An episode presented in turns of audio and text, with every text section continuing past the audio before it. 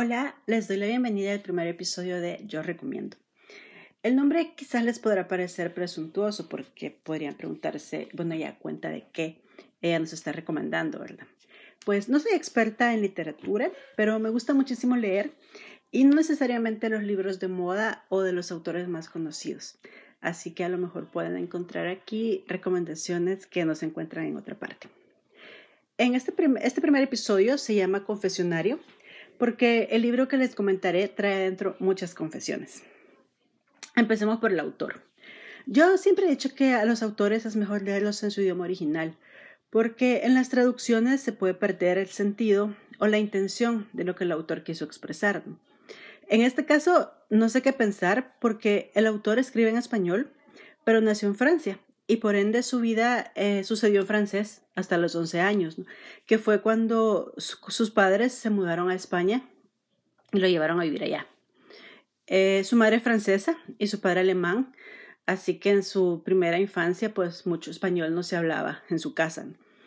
Con un año de residir en España, escribe su primer poema en español, lo cual debió haber sido un reto para él porque la poesía recurre a palabras sonoras y requiere un dominio del lenguaje más allá del coloquial. O sea que lo que aprendió de español en ese primer año viviendo en la madre patria, pues le hizo de mucho provecho.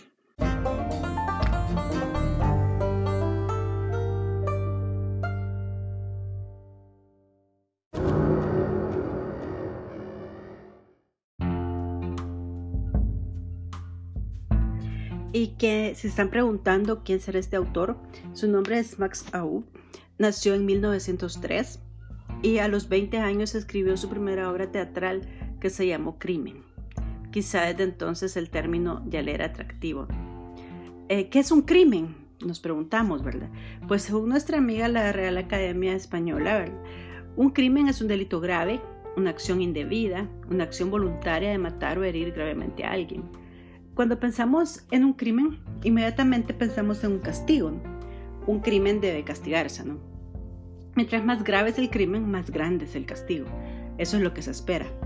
De ahí que se hable de castigos ejemplares para crímenes graves y extraordinarios. Castigos que sirven de gran escarmiento.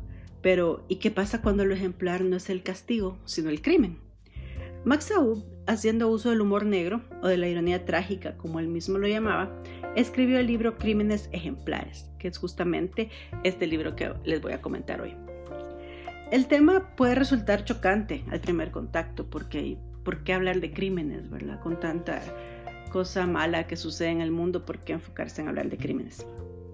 El tema se toca mucho en novelas y en ficción, Existe, de hecho, una serie de televisión que se llama Mentes Criminales, que en cada capítulo trata de entender cómo opera la mente de un asesino. Y así los protagonistas investigadores van recogiendo pistas y descubren lo que le ha ocurrido a la víctima. Entonces, se debe tener una cierta amplitud de criterio para ver este tipo de series, porque hay mucha sangre, sufrimiento, horror. Y eso que estamos hablando de ficción.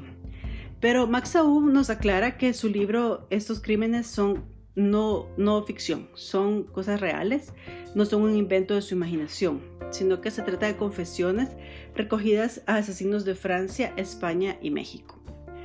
No me imagino que Aub se fue un día a una cárcel a entrevistar asesinos, ¿verdad? No, no. Según se describe en el prólogo del libro, esta es una recopilación que hizo durante más de 20 años.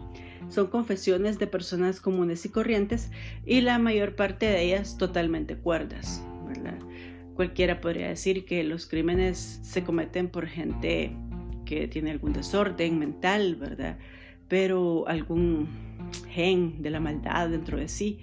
Pero la verdad que todo lo que nos relata aquí es perfectamente atribuible a personas sanas y que simplemente en un momento de que no pudieron escapar, digamos, de la pena que los acongojaba, eh, terminaron resolviendo todo por medio de un crimen.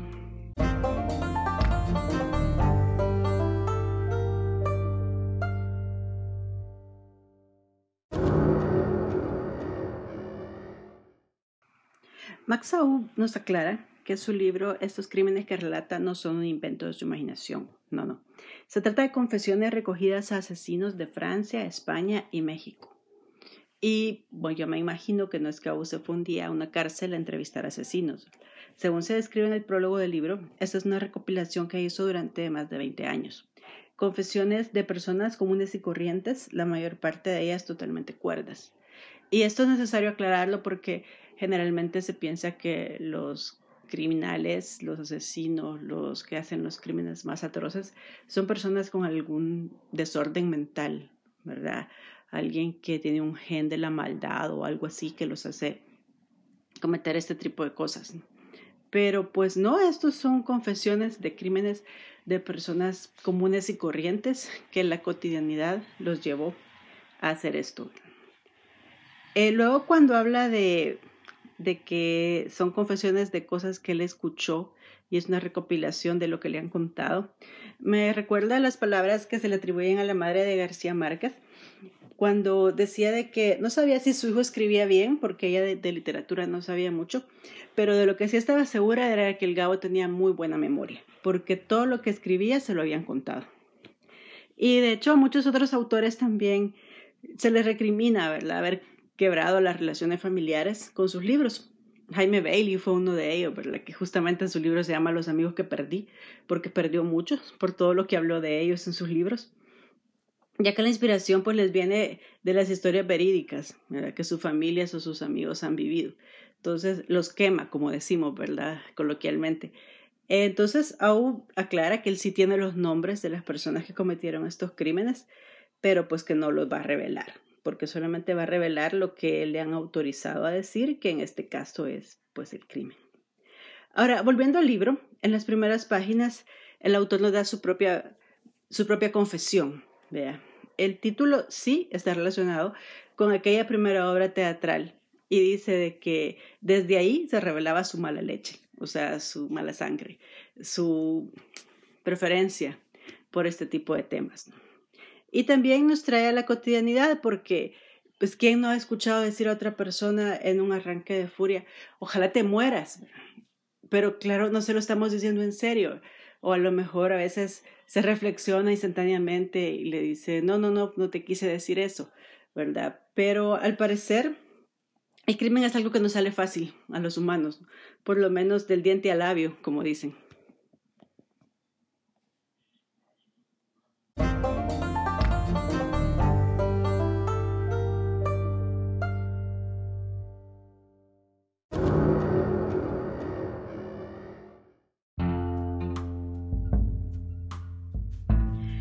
Aunque el libro no es muy extenso, tiene aproximadamente 50 páginas, el autor hizo una especie de clasificación de los crímenes, agrupando aquellos que eran de una misma temática, y así nos presenta una sección gastronómica y a la par una de suicidios. Hay que tener suficiente humor negro, digamos, para hablar de un suicidio en tono de broma. Y sin embargo, al leerlo ya no suena tan chocante porque nos dice verdades disfrazadas de atrocidades cuando la verdad puede ser realmente más despiadada que la fantasía y eso lo hemos visto al observar las acciones de las personas en estos tiempos principalmente. El ser humano tiende mucho a bromear con el tema de la muerte, excepto cuando va en serio. O quizá también cuando va en serio, ¿verdad? Pero el que bromea es el que ya sabe que se va a morir eh, más temprano que tarde. Se nos hace extraño y quizá está de mal gusto que las personas con enfermedades terminales, por ejemplo, hablen de su propia muerte, pues ellos saben que va a suceder muy pronto. Y los que estamos de este lado, los que estamos sanos, no entendemos. Y no es gracioso pensar que esa persona pronto ya no estará. ¿ver? ¿Por qué habría ella misma de hacer bromas al respecto? Pues quizás ellos sí saben algo que nosotros no sabemos y quizá ya se tiene la certeza, ¿verdad? Al llegar a ese punto y eso les trae paz, pues porque de alguna manera la incertidumbre de cuándo vamos a morir también es agobiante, ¿verdad? De esta sección de suicidios traje uno que si se piensa con atención, pues creo que es realmente cierto. Y dice así, los que dicen, dan ganas de matarse, dan ganas de desaparecer, dan ganas de morirse, esos no se suicidan nunca. Y pues viene siendo bastante cierto porque todos nos sentimos agobiados en algún momento.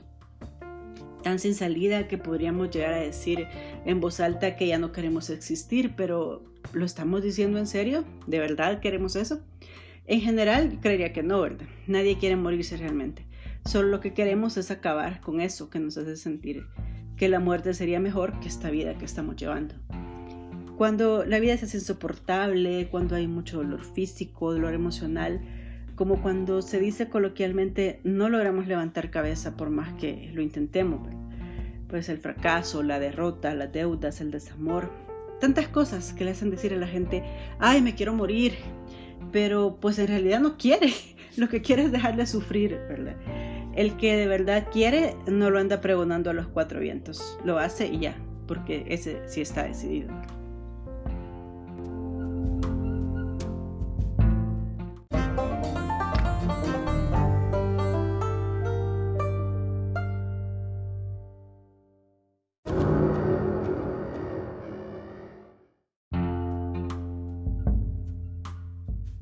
Otro de los temas de que trata este libro son los epitafios.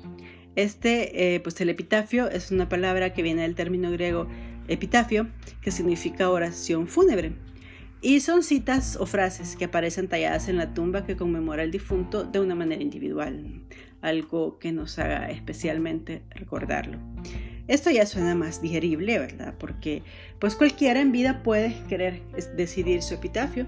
Cómo seremos recordados es una de las cosas que más nos inquieta acerca de lo que pasa después de nuestra muerte. Para variar, de esto también se hizo una serie que se llama así justamente Epitafios y trata sobre un oficial de policía retirado que intenta capturar a un asesino en serie que por medio de un epitafio con pistas anuncia quién será su próxima víctima.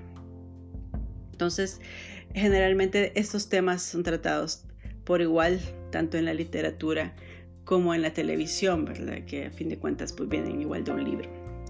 Y aquí vamos de nuevo, ¿verdad? Crímenes, asesinos, epitafios, todo se relaciona. Hay epitafios famosos por su originalidad o porque corresponden a personajes históricos. Dicen que el marqués de Sade dejó su epitafio antes de morir y decía, si no viví más es porque no me dio tiempo. En esta categoría cabe un poco más el humor, una buena frase siempre es apreciada, si el lector la entiende, claro, ¿verdad? Eh, pues este tipo de humor también hay que saberlo leer, hay que saberlo entender, hay que saberlo digerir. Y de esta parte del libro traigo dos que me parecieron divertidos o, ocurrentes, interesantes, ¿verdad? Y solo les traigo dos porque si no, pues no van a leer todo el libro, ¿verdad? Y dice, el epitafio del metiche, se metía en todo, aquí está metido. Y este otro, que es de Nijinsky, que dice que le quiten lo bailado pues ya les dejo de tarea ir a buscar quién fue Václav Nijinsky si no le dieron a la primera el sentido, ¿verdad? O, la gracia a la frase. ¿Y el suyo? ¿Ya, ya han pensado su epitafio? ¿Ya han pensado que, que quieren que digan su lápida el día que ya no estén? El mío tendría que decir algo así como rebelde hasta el último día.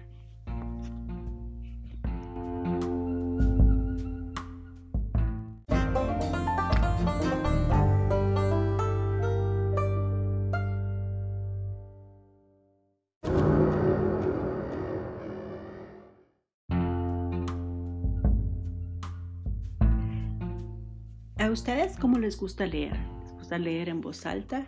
¿O les gusta leer así como dicen en silencio, solo con los ojos, e ir imaginando en su cabeza esa voz que les va leyendo? En este caso, el libro es en primera persona. Él habla, como es como que el asesino esté contándole a alguien cuáles fueron sus razones o cómo sucedió el crimen. Pero hasta eso tiene el sentido que le podemos encontrar a un libro, la forma en cómo se lee, la entonación y todo eso. No sé si, si saben, pero hay una herramienta que nos permite que la computadora nos lea, obviamente con voz de computadora. Entonces no es tan divertido ni suena tan bonito como si lo estuviese leyendo una persona. Ahora les pongo una prueba para que vean cómo se escucha.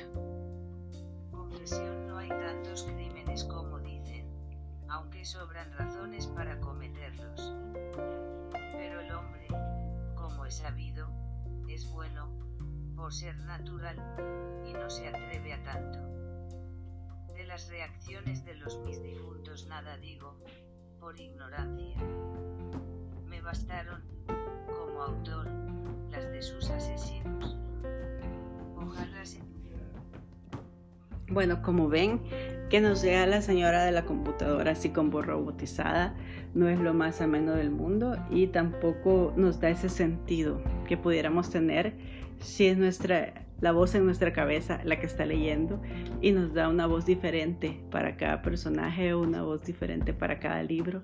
Y la magia de la lectura es eso, poder imaginarnos los lugares que se describen, las personas que hablan, cómo será su rostro, ponerles una voz en particular, ponerle un tono a lo que estamos leyendo, porque no es lo mismo que yo venga y diga, ojalá se muriera se dice de fulano en un momento preciso por distintos motivos.